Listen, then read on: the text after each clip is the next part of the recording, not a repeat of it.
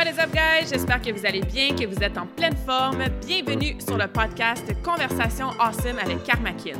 A place where we speak Franglish, say the word awesome a lot, mais surtout un endroit d'inspiration et d'éducation pour vous aider à optimiser votre santé globale from the inside out. Mon nom est Claudia, fondatrice de Karmakin, et ma mission avec ce podcast est de t'amener dans un monde de développement personnel, d'optimisation d'habitudes de vie et de découverte so you can unleash your potential and live the life you truly want and deserve. Merci d'être à l'écoute. You're awesome.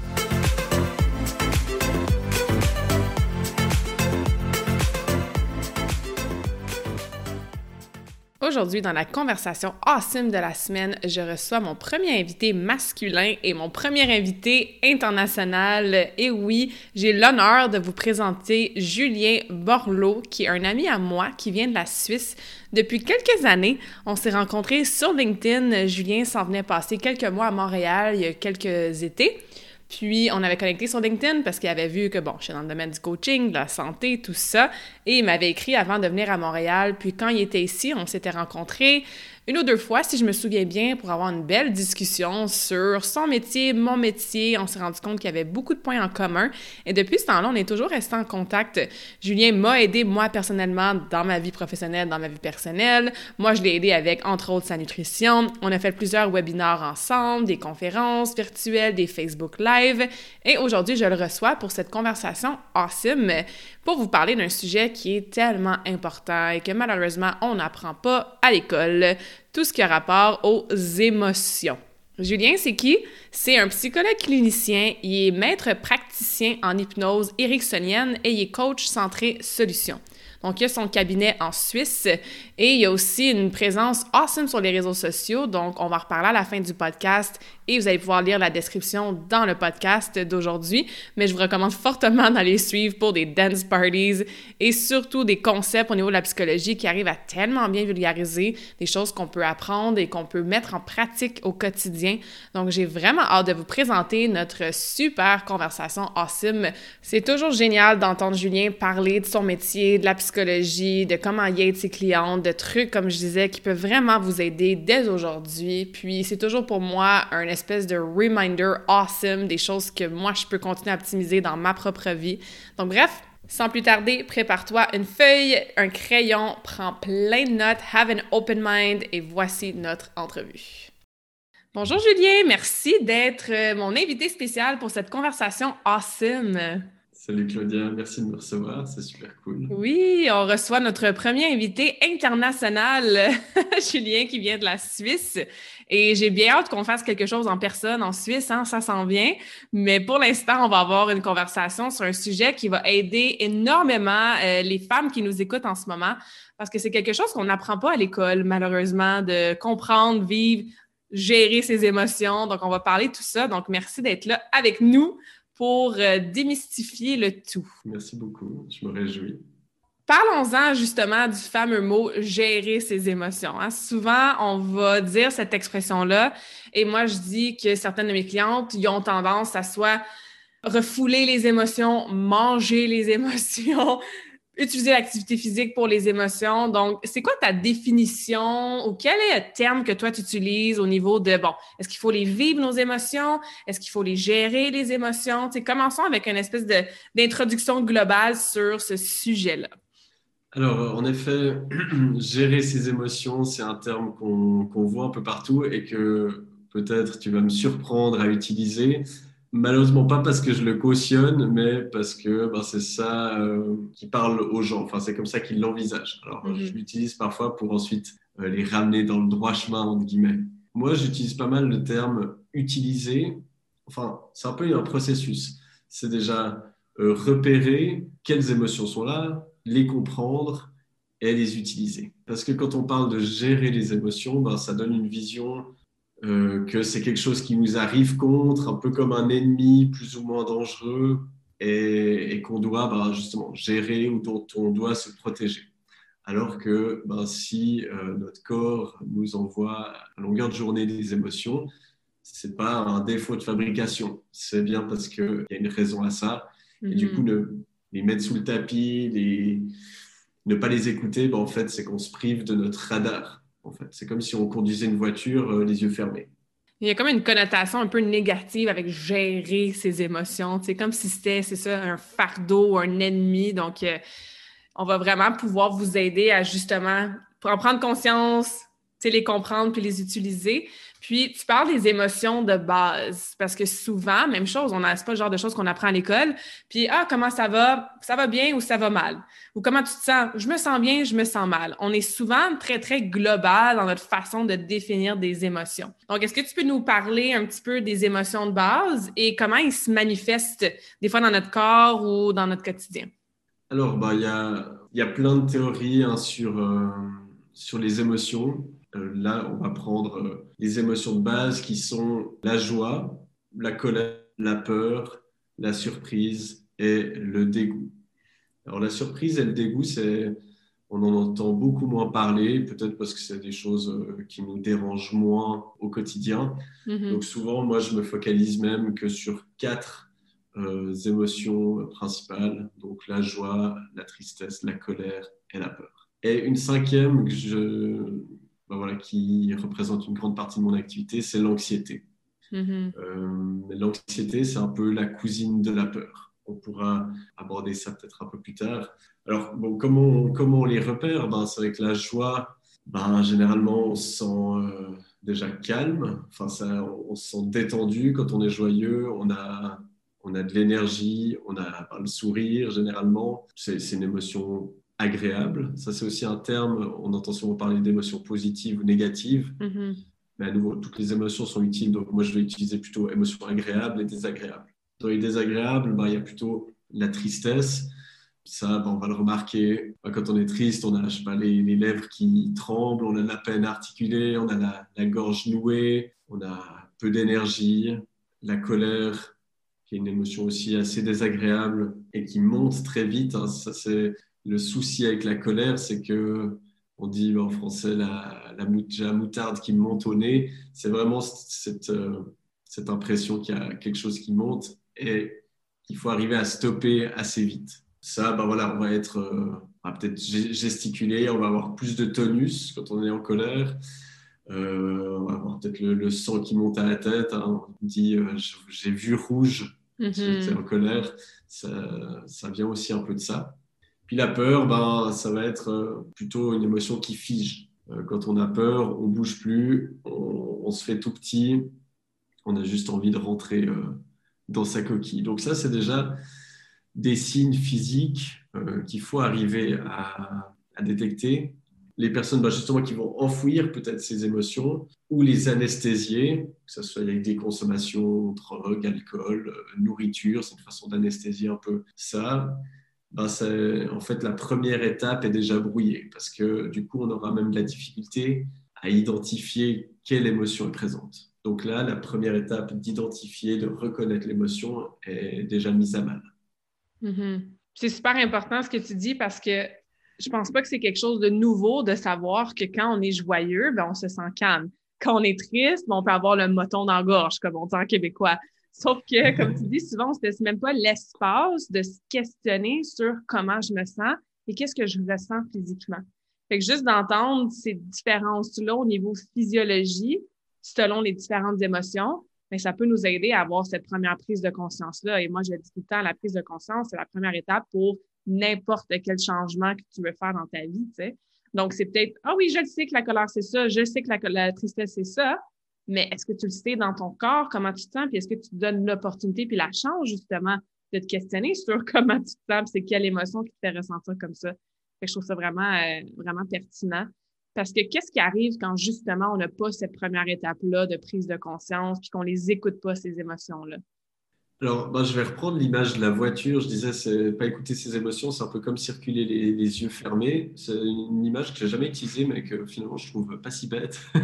Euh, c'est, ben, qu'est-ce qui se passe en fait si on n'écoute pas nos émotions? Euh, C'est un peu ben, comme si on a une lumière qui s'allume, qui nous dit, je sais pas, qu'il y a un problème avec les freins, avec le airbag, avec je sais pas quoi, et puis qu'on l'ignore. Et les émotions, c'est pareil. C'est, en fait, il faut comprendre comment, enfin, à quoi elles nous servent à quoi nous servent nos émotions, c'est elles émergent quand il y a un besoin qui est satisfait ou insatisfait. Donc, une émotion agréable, elle nous informe d'un besoin qui est satisfait.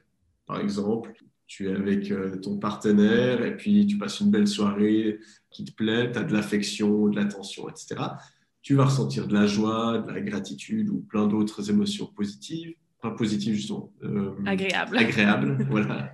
Pas que je me trompe moi-même.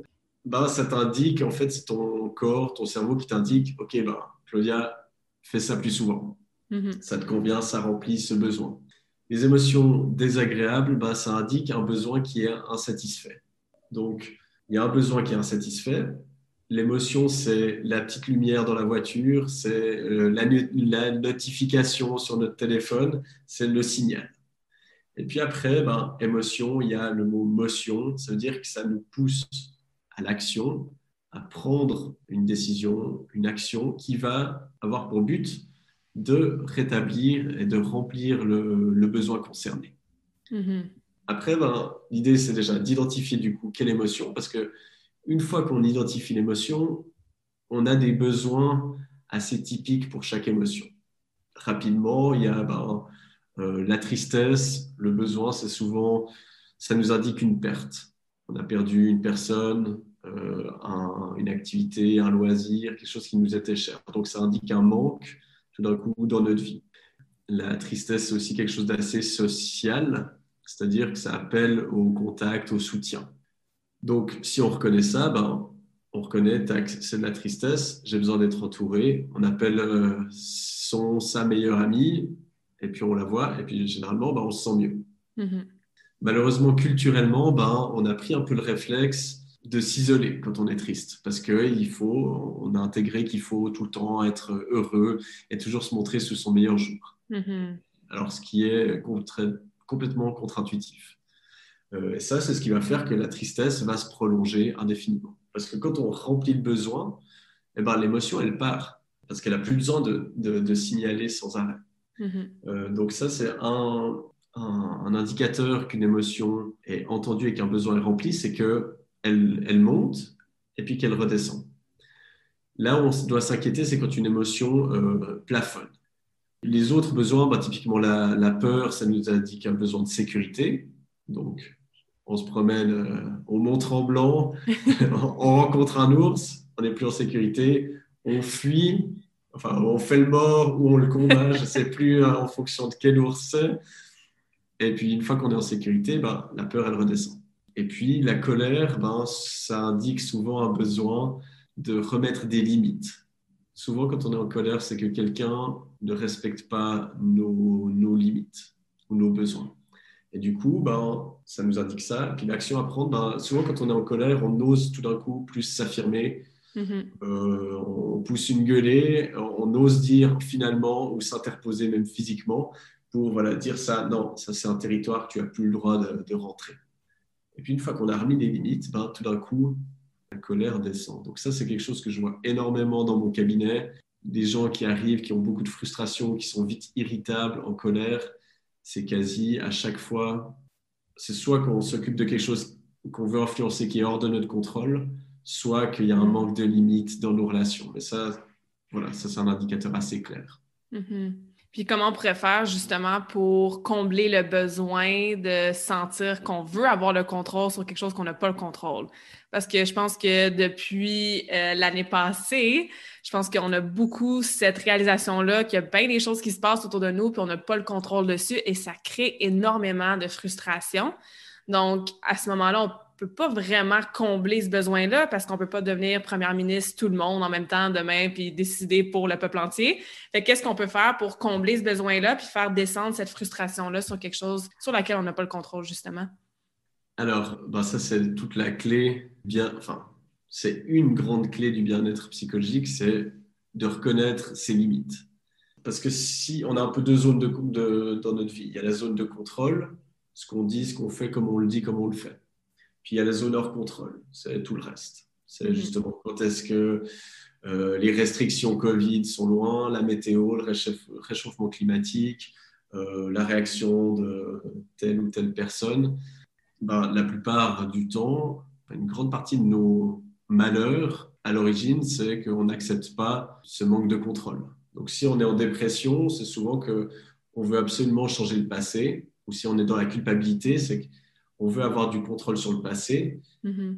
Mais ben, et puis on insiste là-dessus, plutôt que de se concentrer sur qu'est-ce que je peux faire ici et maintenant par rapport à ça. Mm-hmm. Euh, au présent, ben là, ça va être typiquement, euh, on va ressentir de la frustration. Si on essaye, ben voilà, tu parlais euh, avant, dans notre petite discussion, que les, les fitness, les, les gyms avaient refermé après seulement une semaine. Ben soit je veux absolument m'opposer à ça, puis je vais peut-être faire une manifestation, c'est une façon d'aller dans notre zone de contrôle. Hein. Le fait d'aller manifester, c'est quelque chose que mhm. je peux faire pour essayer d'influencer. Mhm. Ça, ça peut être une façon de faire. Mais de vouloir aller plus loin que notre limite, c'est comme si on se cognait la tête. Euh, moi, j'aime bien donner cette image. C'est imaginez que notre zone de contrôle, elle est délimitée par un tube en verre. Puis on voit l'extérieur, mais chaque fois qu'on veut traverser cette, cette, limite, on se tape la tête. Mhm. L'anxiété, c'est la même chose avec le futur c'est on anticipe une menace, et puis alors soit on se dit, ben, je prends l'utilité de l'anxiété, c'est-à-dire ça m'indique une menace potentielle dans le futur, et donc qu'est-ce que je peux faire ici et maintenant qui est en mon contrôle et qui aura pour but de minimiser, le risque que cette menace arrive? Et puis là, l'anxiété, elle baisse. Mm-hmm. Exemple, euh, ben, j'ai un examen, j'ai peur de le rater, ben, qu'est-ce que je peux faire ici et maintenant? Ben, Je peux me reposer, je peux réviser. Euh, mais le problème, c'est quand on veut, on n'accepte pas nos limites mm. et qu'on dit non, mais en fait, ça ne me suffit pas. Moi, je veux être à 100% sûr que je réussisse cet examen. Ben, ça, c'est pas possible. Et c'est là, en fait, euh, où les, problèmes commencent. Peut-être c'est important de comprendre que avoir des limites, c'est positif. Mm-hmm. Parce que si on avait le contrôle sur tout, eh ben, on aurait pas mal plus de responsabilités, en fait. Ça serait assez lourd à porter. Il y aurait d'autres genres d'émotions qui. ben, c'est ça. Et c'est d'avoir des limites, ça, ça sécurise aussi. J'ai lu dernièrement, je ne sais plus dans quel ouvrage, mais il donnait l'exemple si on va se poser quelque part en nature, on ne se met jamais euh, au milieu d'un champ, au milieu de nulle part. On va toujours se mettre contre un arbre, contre une paroi, euh, parce qu'on a besoin de, de, sentir qu'on a un espace à nous qui est délimité. Parce que hmm. les limites, ça peut être frustrant, mais c'est aussi très sécurisant. Donc euh, la clé, et puis ça, les philosophes euh, stoïciens en parlaient déjà à l'époque, c'est faire de notre mieux pour agir sur ce qui est en notre contrôle et accepter que d'autres choses ne sont pas dans notre contrôle. Et de se dire, bah, peut-être presque c'est un soulagement parce que si je peux rien faire par rapport à ça, bah, je n'ai pas besoin de m'en soucier. C'est ça. C'est là que le lâcher prise vient jouer. Puis ça, c'est tellement difficile à faire, mais quand on le fait, on fait comme Ah, j'ai une grosse pression qui m'est enlevée de mes épaules, tu sais. Je peux contrôler justement moi, ce que je pense, ce que je dis, ce que je fais. Puis le reste, ben tant mieux si j'arrive à lâcher prise sur ce contrôle-là. Euh, Exactement. Ouais, c'est super important, surtout euh, ces temps-ci. Puis je vais juste euh, mentionner une dernière chose au niveau des besoins qui sont pas comblés, parce que moi, la première fois que j'ai entendu ce concept-là bien expliqué par toi, ça m'a vraiment créé un aha moment, tu sais, de comme Ah, ben oui, L'émotion, c'est un message, c'est un signe, ça veut nous dire quelque chose. Puis de le comprendre que c'est un besoin qui n'est pas comblé dans ta vie, je trouve ça super pertinent. Fait que, qu'est-ce qui arrive? Tu en as déjà parlé un petit peu, mais si on le sait, on va prendre l'exemple de la tristesse. Si l'émotion de la tristesse, elle monte, puis est toujours à plafonne, je pense que c'est l'expression que tu as utilisée, est toujours là, puis jour après jour, puis on compte pas justement le besoin derrière ça. Est-ce que ça devient un peu comme, euh, tu sais, moi, je travaille en entraînement, comme tu sais, un espèce de mal chronique que tu toujours mal à l'épaule, puis ça reste vraiment sur le long terme? Est-ce qu'il y a une espèce de mal chronique émotif qui peut se, produire aussi si on ne compte pas ce besoin-là de jour en jour, de semaine en semaine, de mois en mois? C'est-tu là justement que des choses plus graves comme dépression, burn-out, anxiété peuvent se produire? Alors, je pense que ben, la clé, le besoin est la notion de contrôle, de limite. Parce que ben, c'est ce que tu évoques, ça me fait penser peut-être à, on pourrait peut-être assimiler ça à des processus de deuil. Voilà, ça c'est, tout le monde arrive à le comprendre, une personne qui est décédée ne peut pas revenir. Alors après, peut-être, voilà, suivant les croyances, elle peut. Et on pourrait parler des croyances euh, justement après. Mais ben, ça, ce sera un manque toute notre vie toute notre vie, euh, cette personne va nous manquer. Ce sera un mhm. fait. Mais par contre, ben, typiquement dans les deuils, quand j'accompagne des gens dans des processus de deuil, un exercice que j'aime bien leur faire faire, c'est de dire, OK, ben, le corps, la personne en elle-même doit être remise dans le passé, là où elle est décédée. Par contre, ce qu'on peut prendre avec, c'est les valeurs qu'on admirait chez elle, qu'on a envie de transmettre, les activités, toutes ces qualités. On peut les prendre pour nous, puis dire, OK, ben, je vais faire vivre ces valeurs, ces qualités, ces activités dans mon quotidien. Et en fait, on fait vivre la personne à travers nos actes. Et ça, c'est une, une, façon de, dans notre zone de contrôle, garder quelque chose de cette personne-là. Mm-hmm. Euh, une autre façon, c'est dans le film Coco, je crois, le film d'animation euh, Pixar. Ah oui. Euh, ça se passe au Mexique, puis mm-hmm. ben, ça parle des morts justement. Et apparemment, ben, il y a la croyance que tant que tu as ta photo qui est dans un foyer, eh ben, tu n'es pas vraiment mort. Il y a une seconde mort une fois que tu n'as plus ta photo. Et ben, je trouve c'est une façon, en fait, de remettre du contrôle là où il n'y en a pas. Mm-hmm. Un, autre exemple, ben, moi, je dis souvent la religion. moi, je suis quelqu'un de... Je ne suis pas du tout croyant, mais euh, la religion, c'est un très bon anxiolytique parce que ça met du contrôle là où on n'en a pas. C'est-à-dire, je m'occupe de ce que je peux, tout le reste, je le mets entre les mains de Dieu. Mm-hmm. Et puis, qu'est-ce que je fais ici et maintenant pour reprendre du contrôle là-dessus ben, Je prie, par exemple. Le, fait de prier, parce que je me dis, ben, si je prie, tout ce qui est hors de mon contrôle va être, va, va être pris en charge par Dieu. Mm-hmm. Dans toutes les religions, il y a aussi une notion ben, voilà, de faire des, des actes de bienfaisance, faire la charité, enfin, puis plein de principes éthiques, c'est une façon de se dire, ben, en fait, si je mets un maximum de choses positives dans mon quotidien, eh ben, ça va maximiser mes chances que ce qui est hors contrôle, la maladie, la mort, les... la faillite, etc., ben, ça va minimiser le risque que ça arrive. Mm-hmm. Je pense que je me suis un peu écarté de ta question initiale, mais euh, ben, typiquement, le, tu parlais d'un mal, par exemple, musculaire. C'est vrai que pour quelqu'un qui est très sportif, mm-hmm. ça peut être extrêmement difficile ben, alors il y aura toujours le besoin d'une activité. Après, là, c'est important de, voir quelle est la substance. Là, à travers l'activité sportive, qu'est-ce que tu obtiens? Alors, il y a le mouvement, il y a peut-être euh, le contact social, il y a peut-être le côté euh, être en nature, prendre un temps pour toi. Et puis, ben, essayer de voir un peu qu'est-ce que ça t'apporte. Ça peut être la même chose avec une rupture. Qu'est-ce que la personne t'apportait? Et de voir qu'en fait, c'est peut-être pas l'activité ou la personne en elle-même dont tu as besoin, mais c'est toutes les choses qu'elle t'apportait. Mm-hmm. Peut-être, ben, voilà, tout d'un coup, tu as mal à l'épaule, alors tu peux plus faire un truc aussi intense, mais peut-être que tu peux faire quelque chose quand même en, plein air, avec des personnes que tu apprécies, euh, voir des progrès là-dedans, mm-hmm. et puis avoir du mouvement. Mm-hmm. Donc ça, c'est à nouveau accepter qu'il y a des limites, mais faire au mieux dans ta zone de contrôle. C'est ça. Puis, tu sais, je, prenais l'analogie aussi d'un mal physique. Si tu le règles pas, puis tu le fais pas traiter, il va devenir chronique.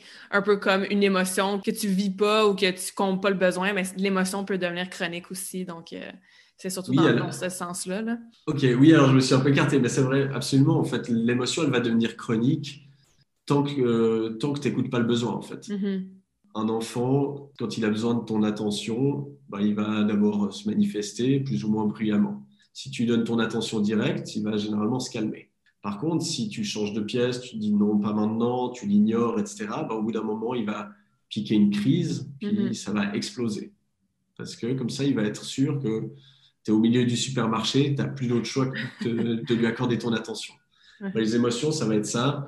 Elles vont s'intensifier peu à peu parce que votre corps, il, ben voilà, il, il sait que c'est un besoin qui doit être comblé. Mhm. Et puis, ça va s'intensifier jusqu'à créer une crise de panique, une crise de larmes, dépression, colère euh, hors contrôle, etc. Mhm. Donc là, on pourrait faire peut-être l'analogie, en effet, avec une mhm. douleur chronique.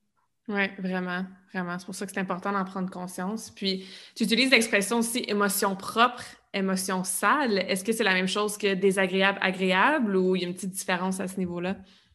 Alors, émotion propre et émotion sale, c'est un concept d'une approche de, préparation mentale euh, avec les athlètes. Le programme s'appelle Mindfulness, Acceptance and Commitment. Euh, c'est une approche que j'adore. Et en fait, il différencie émotion propre, émotion sale en fonction de ce à quoi, qu'est-ce qui provoque l'émotion. Une émotion propre, c'est une émotion qui est provoquée par quelque chose de tangible, de concret. Donc, par exemple, je sais pas, on va prendre un exemple sportif, vu qu'il y a sûrement des, sportifs qui t'écoutent. Ton coach euh, te hurle dessus devant toute l'équipe, tu vas ressentir euh, de la colère probablement, parce que tu t'es fait humilier devant l'équipe. Ça, c'est une émotion propre, parce qu'elle vient en réaction à quelque chose de concret, le coach qui hurle, et puis elle va du coup te permettre d'agir dessus. Ça veut dire qu'après, tu vas pouvoir peut-être aller lui reparler, euh, mettre tes limites, pour éviter que ça se repasse. Une émotion sale, c'est une émotion qui est déclenchée pas par quelque chose de concret, mais par une pensée. Donc, par exemple, tu te fais hurler dessus par ton coach, tu t'assieds sur le banc, et puis là, tu commences à dire de toute façon, je suis nul, j'y arriverai pas, quoi que je fasse, euh, on me donne pas ma chance, etc. Et puis là, ben, tu vas ressentir euh, de la tristesse, de la honte, de la culpabilité. Et ça, ça va être des émotions sales pas par leur qualité intrinsèque, mais par le fait qu'elles sont déclenchées par une pensée, et du coup qui, est, qui n'existe que dans notre tête. C'est ça la différence. Hmm. Et du coup, c'est embêtant les émotions sales parce que on peut pas réagir face à ça, vu que ça n'a pas de réalité hors de notre tête. Mm-hmm. C'est ça, c'est comme si on les crée nous-mêmes, en fait. Absolument. Ouais, c'est ça. Et c'est ce qui arrive beaucoup. Euh, ben, un des facteurs de la dépression, euh, une des choses qui aggrave la dépression, c'est le fait de ruminer ruminer des mhm. pensées négatives. Et en fait, c'est on repasse souvent en boucle des choses qui sont hors contrôle, des événements du passé. Et puis par-dessus, ben, en fait, ça déclenche des émotions sales et sur lesquelles en fait on n'a aucune prise parce que l'événement de base est plus en notre contrôle et ce qui déclenche les émotions, euh, ben, en fait, est, est, juste dans notre tête. Hmm. Ouais, c'est vraiment intéressant. Est-ce que on peut se pratiquer à mieux percevoir, vivre et comprendre les émotions. Je pose probablement pas la bonne question de la bonne façon, là, mais il y a des gens dans la vie, et moi, je me considère comme ça. Y a, ça m'en prend énormément pour me mettre en colère. Je suis pas quelqu'un qui va se laisser atteindre émotionnellement des choses, ben, premièrement, sur lesquelles j'ai pas le contrôle. J'ai quand même bien appris à faire ça. Euh, puis il y a des gens comme ça dans la vie, tu les regardes, puis ils sont toujours dans la joie. Il n'y a pas grand-chose d'extérieur qui va les brusquer ou qui va trigger des émotions désagréables. Est-ce que quelqu'un qui en ce moment nous écoute, fait comme OK, je comprends tout ça, mais moi, je suis pas capable de de pas me laisser atteindre par un commentaire de mon enfant ou de pas être frustrée quand j'entends une nouvelle sur les réseaux sociaux. Puis cette personne-là est souvent dans ces émotions désagréables-là. Est-ce qu'on peut se pratiquer et comment on peut faire pour devenir une personne qui est plus sereine et calme et plus souvent dans les émotions agréables? Alors, j'aurais pas mal de réponses qui viennent. Je vais essayer de ne pas me perdre là-dedans. Alors c'est clair que si on a l'habitude d'ignorer nos émotions, les anesthésier, du coup de ne pas savoir les distinguer, de ne pas les écouter, ben c'est clair qu'on a un gros paquet d'émotions. Et puis, euh, un peu, on a notre verre d'eau qui est toujours à rabord plein, et puis du coup, la mhm. moindre goutte va faire déborder. Donc, on pourrait prendre l'image aussi d'un grenier un grenier dans une maison qui serait rempli de, cartons, de vieilleries, etc. Bah, quand on arrive dans le Galta, enfin, je sais pas si on dit Galta chez vous. Non, on dit pas ça, mais. ok, le grenier, c'est pour ça que je suis pensé à dire grenier. Grenier, c'est bon, on a compris. Le grenier. Euh, quand on arrive dans le grenier, on se dit, mais mon Dieu, euh, on a juste une envie, c'est de partir, parce qu'on ne sait pas par où commencer. Donc l'idée, ce serait bah, de faire un peu un inventaire de ce qu'il y a dans le grenier, et puis petit à petit de trier ses émotions, et de les régler. C'est-à-dire, ben voilà, j'ai beaucoup de colère en ce moment, où est-ce que je dois mettre des limites? Avec qui? Est-ce que c'est au travail? Avec euh, ma belle-sœur? Avec ma mère? Euh, Etc. Puis commencer à le faire. Ok, je suis triste, qu'est-ce qui me manque? Du contact social. Est-ce que c'est un loisir? Est-ce que c'est un job? Etc. Pour la peur, ben, généralement, ce n'est pas quelque chose qui s'accumule. C'est plutôt l'anxiété, euh, parce qu'on va anticiper plein de menaces potentielles Mhm. Alors voilà, qu'est-ce, que je peux faire ici et maintenant? Donc ça va être déjà un, travail peut-être d'évacuer certaines choses. Une seconde chose, un second conseil, c'est d'arrêter de, croire que la santé mentale ou l'état d'esprit, c'est la seule chose dans notre vie qui se règle, tac, d'un claquement de doigts, par déclic. Il y a des déclics qui nous aident, mais l'état d'esprit, c'est, enfin, notre cerveau, c'est un muscle, et comme n'importe quel muscle, il s'entraîne. Ben, je te disais que j'étais retourné faire du basket après un an et demi sans avoir touché un ballon. Je me suis bloqué le dos. Ben, euh, c'est pareil pour la psychologie. C'est pas parce qu'on lit une fois dans un bouquin que, ou qu'on écoute ce podcast et qu'on dit ah ben c'est vrai en fait euh, il faut que je m'occupe de ce qui est en mon contrôle, que je vive dans le moment présent, puis basta, ça suffit. Ça demande de l'entraînement, c'est-à-dire faire attention où se pose notre attention. Chaque fois, dire, OK, est-ce que là, je pars dans le passé? Est-ce que je suis dans le présent, mais je me concentre sur quelque chose qui est hors de mon contrôle? Ou est-ce que je suis en train d'anticiper des menaces potentielles? Puis euh, s'habituer à ramener son attention dans ici, maintenant. Qu'est-ce que je peux faire? Au début, peut-être qu'on le fait 100 fois par jour. Dire chaque fois, non, reviens ici. Pareil pour le, ben, le contrôle. Voilà, est-ce que j'ai du contrôle là-dessus ou non? Euh, Quand c'est par rapport à un discours euh, négatif, par exemple, ben, c'est chaque fois se dire, OK, euh, j'ai cette voix-là qui est plutôt peureuse, anxieuse, négative, puis j'ai une voix qui me dit que cette opportunité, je devrais la prendre.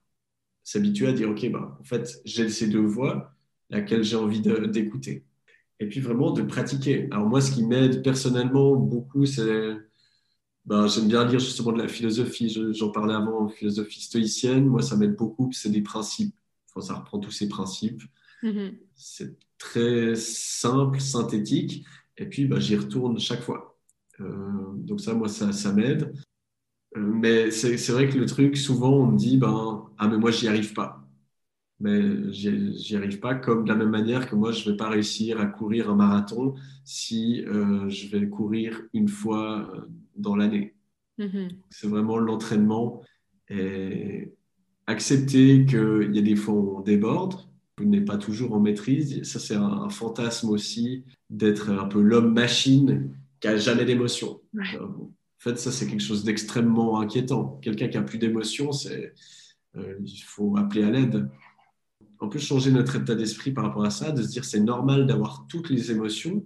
Mm-hmm. Le but, c'est pas d'être que dans la joie tout le temps c'est normal d'avoir de la tristesse, de la colère, de la joie, de la, surprise, enfin toutes les émotions. Le seul truc qui doit nous, inquiéter, c'est quand elles, euh, commencent à plafonner et puis qu'elles sont persistantes. Mm-hmm. Parce que ça aussi, on voit ça souvent. Puis moi, j'étais un peu comme ça avant, de comme Ah non, tout va bien, gros sourire dans mon visage, puis je suis dans la joie, puis la bonne humeur tout le temps. Puis je me laissais pas le droit, en fait, d'être en colère ou d'avoir de la tristesse ou d'avoir des émotions plus désagréables. Parce que je m'étais mis cette pression-là qu'il fallait toujours que je sois là, forte, de bonne humeur pour les autres autour de moi. Fait qu'il y a ça aussi, tu sais, sans tomber dans j'ai zéro émotion.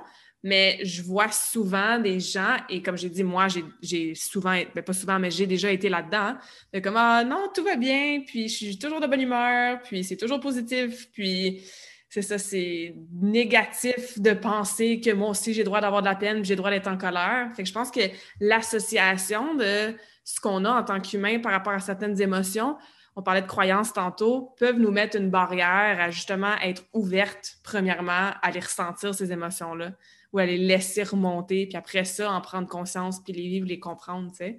Mais je pense qu'on est un peu euh, programmé comme ça dans la société aussi, là mais c'est pas, comme Julien disait, c'est pas mal vu, puis c'est pas négatif d'avoir un spectrum d'émotions très, très varié, là, au contraire. C'est extrêmement positif. D'ailleurs, si on regarde les, les enfants, un enfant, il vit, mais je ne sais pas combien d'émotions durant sa journée, mais c'est extrêmement court. Euh, c'est une crise de larmes, on a l'impression que c'est le désarroi total, et 30 secondes plus tard, ça va de nouveau mieux. Tout mm-hmm. d'un coup, puis qu'une colère, qu'après il, est de nouveau apaisé une minute après. En fait, c'est que les enfants, ils n'ont pas encore euh, intériorisé euh, certaines normes sociales, certaines éducations, donc ils n'ont pas encore le formatage de il faut toujours se montrer heureux, il faut mhm. toujours sourire, il ne faut pas euh, dire quand on n'est pas d'accord, il ne faut jamais dire non. Toutes ces choses qui, qui ont leur utilité, parce que sinon ça serait peut-être un peu chaotique si on était tout le temps comme des enfants. Mais au niveau émotionnel, ben c'est en fait de se laisser vivre ces émotions. Ça permet de ne pas les accumuler. Puis notre grenier, ben, il n'est jamais rempli. Quoi. Mm-hmm. Et pour quelqu'un qui nous écoute en ce moment, puis qui a maintenant la prise de conscience et comprend pourquoi c'est important, justement, de se questionner sur ses émotions, mais qu'elle a des peurs. Parce que souvent, ça aussi, j'entends ça. Je sais que ça fait des années que je refoule, je refoule. J'ai peur d'ouvrir la porte de mon grenier pour justement commencer à faire un petit peu de ménage et avoir ces prises de conscience-là parce que les émotions qui vont sortir me font peur, j'ai peur de ne pas être capable de les gérer, j'ai peur que ça me fasse prendre des décisions catastrophiques comme divorcer puis partir un mois en backpack dans la jungle. Tu sais, souvent, dans des femmes de 30, 40, 50 ans qui ont accumulé beaucoup d'émotions, beaucoup de bois dans leur grenier, même si on la conscience, c'est la prise de conscience que ça pourrait les aider de faire ce travail-là psychologique, mais il y a des peurs qui sont là, de décortiquer ce qui est pris dans, son âme, dans son état physique depuis longtemps. C'est quoi un conseil que tu pourrais dire à ces genres de, personnes-là qui sont pris là-dedans? Et aussi deux, trois petits trucs vraiment de base progressifs pour peut-être ouvrir un petit peu la porte du grenier, mais pas l'ouvrir super grande puis faire face à tout ce qui se trouve euh, en, peu de temps, là, pour calmer ces peurs-là? Mm-hmm.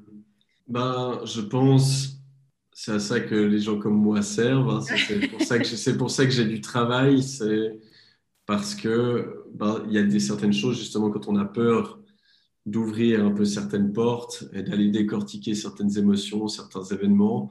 Ben, c'est typiquement le travail qu'on peut faire en thérapie. C'est-à-dire qu'il y a quelqu'un qui nous épaule là-dedans parce qu'on a vécu tel trauma, tel événement difficile. Ben, aller voir un psychologue ou un autre professionnel de, l'accompagnement, c'est une option, c'est à ça que ça sert. Mm-hmm. Euh, si on n'a pas accès, si on n'a pas trouvé le bon ou qu'on n'a pas les moyens, enfin bref, on peut utiliser peut-être des choses plus douces, c'est-à-dire des outils d'introspection. Alors, il peut y avoir la méditation. Moi, c'est un outil que j'utilise pour faire un peu du sens, pour voir quelles sont les émotions présentes, les pensées, etc. Puis les accueillir juste comme un spectateur, sans jugement, ça, ça peut être une façon de faire. Mm-hmm. Il y a le, le, fait de tenir un journal, l'écriture. L'écriture, c'est extrêmement thérapeutique, ça permet d'enlever de, un peu toute la charge mentale, toutes ces choses qui sont en nous, les poser sur papier, ça peut être extrêmement bénéfique, ça permet de faire du sens. Puis si on le fait sur le long terme, ça nous permet de voir des récurrences aussi dans mm. les émotions. Moi, je le fais.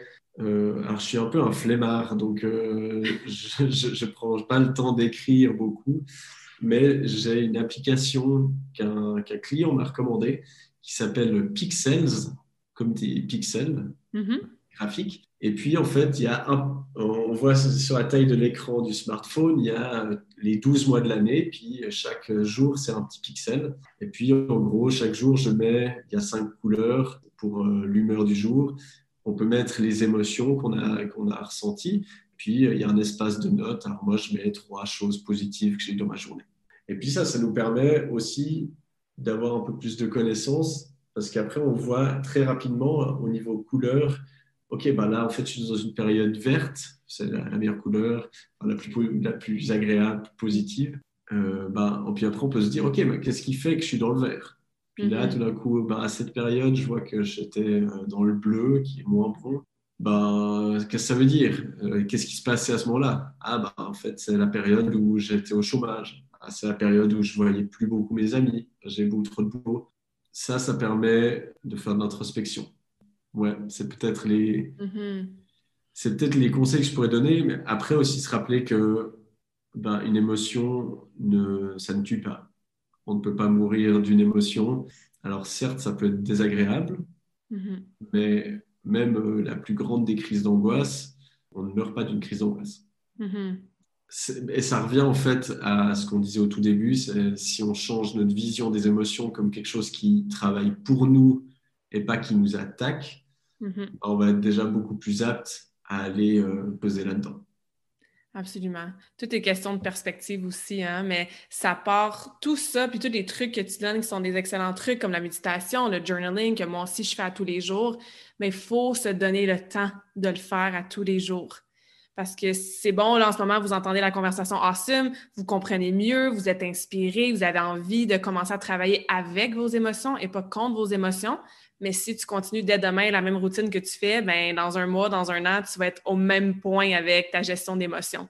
Fait que de commencer avec un petit cinq minutes par jour, juste de te questionner en fin de journée, comment je me suis sentie aujourd'hui? C'est banal, c'est comme boire de l'eau, c'est une habitude de base, mais il y a plein de gens par bon, les responsabilités du quotidien, l'horaire qui est occupé, tout ça, ils prennent même pas le temps de se poser cette question-là. Fait que ça, ça peut être un premier petit pas là, pour vraiment prendre conscience euh, de ce qui se trouve à l'intérieur au niveau des émotions qui n'ont pas été euh, évacuées ou vécues ou analysées ou comprises. Hmm. C'est super important ce que tu dis. C'est vrai que de prendre le temps, d'avoir des moments en fait où on n'est pas stimulé, Mm-hmm. Et ça, ben, par exemple, les gens qui sont beaucoup dans le développement personnel, ça peut être un biais, c'est-à-dire qu'on est tout le temps euh, en train d'écouter un podcast, en train d'être stimulé, et du coup, on s'offre pas ces moments de juste de silence où on peut aller se balader sans avoir de la musique ou un podcast dans les oreilles, mm-hmm. puis où tout d'un coup, ah, ben, on laisse de la place à nos pensées. Donc, c'est vraiment, c'est très juste ce que tu dis, c'est de s'offrir ces bulles. Euh, ça peut être en prenant un bain, en se baladant, faisant rien, en étant juste posé sur son canapé, euh, boire un thé. C'est hyper important, sinon c'est un peu comme si, par rapport à la santé physique, tu parlais de douleur. Une douleur, c'est l'équivalent physique d'une émotion pour le cerveau. Mhm. C'est-à-dire, quand on a un truc qui cloche dans notre corps, on a la douleur qui vient. Et puis, d'ignorer cette douleur, ce qui, pareil, peut être enseigné hein, euh, dans le sport de haut niveau, alors de moins en moins, mais euh, c'est bah, écoute, t'as mal, mais voilà, on joue avec la douleur. On va, on va mettre du tape autour euh, et puis bah, tu vas courir même si euh, là tu viens de te rompre les ligaments parce que tu es encore chaud. Puis euh, on voit dans les matchs de foot ou mm-hmm. autre, ils arrivent, premier truc, c'est en fait on va anesthésier la douleur.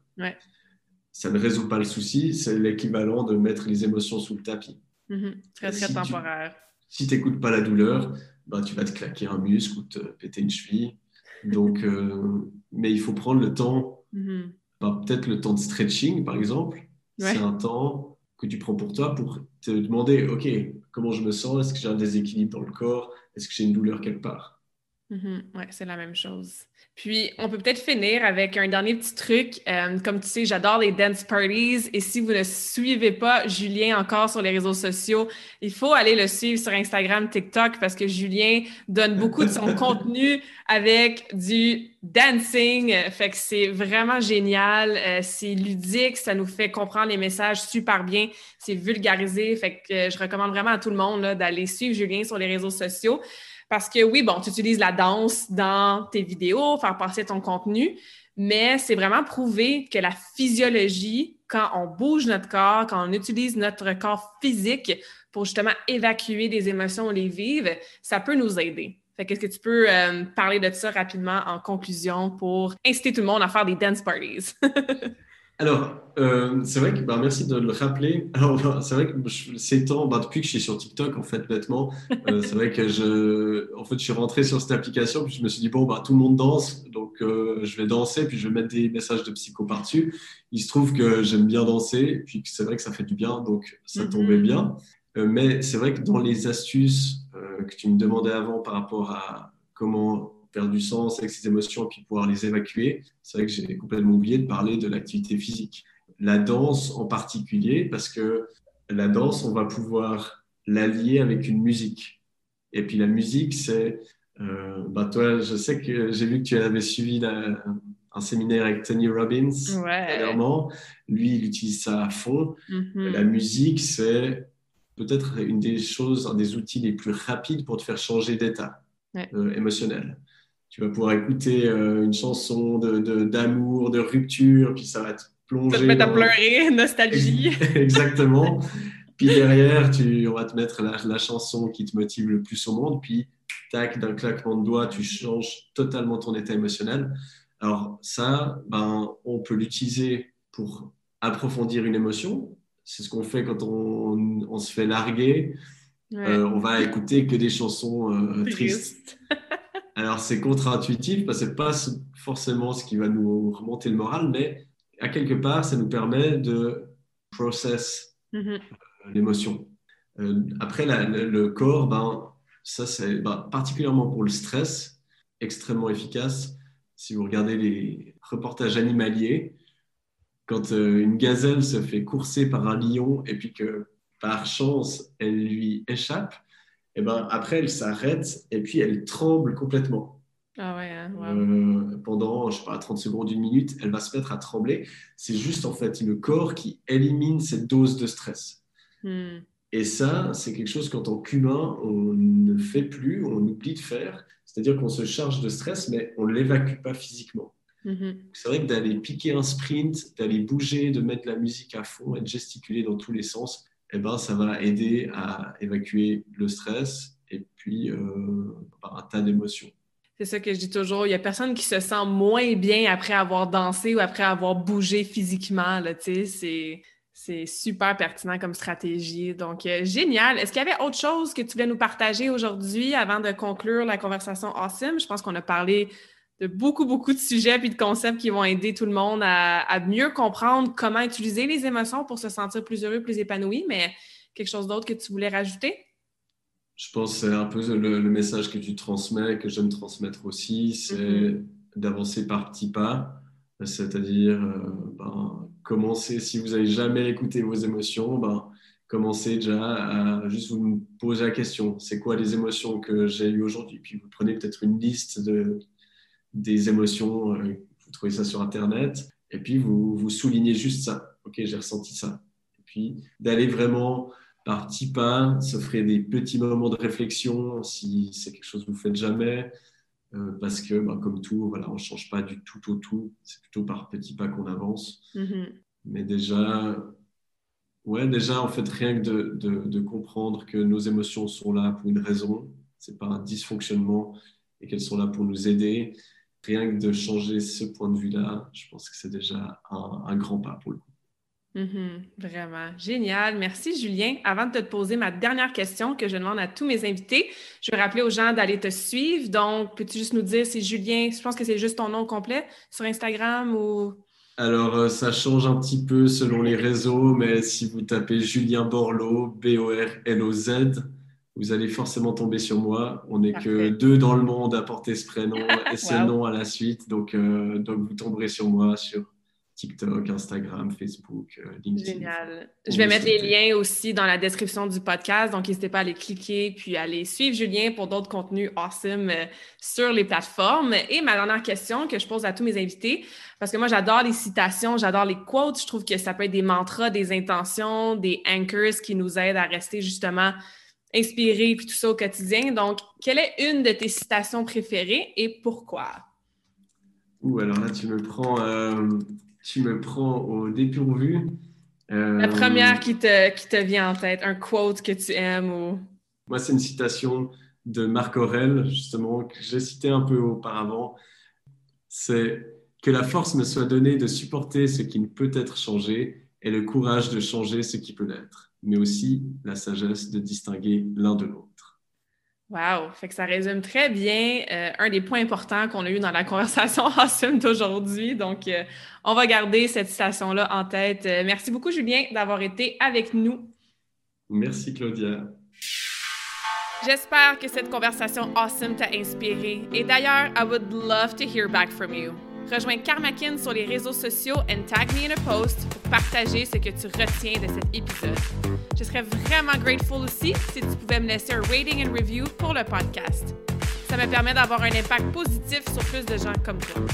Merci beaucoup d'avoir été à l'écoute and until next time, je te souhaite une journée awesome.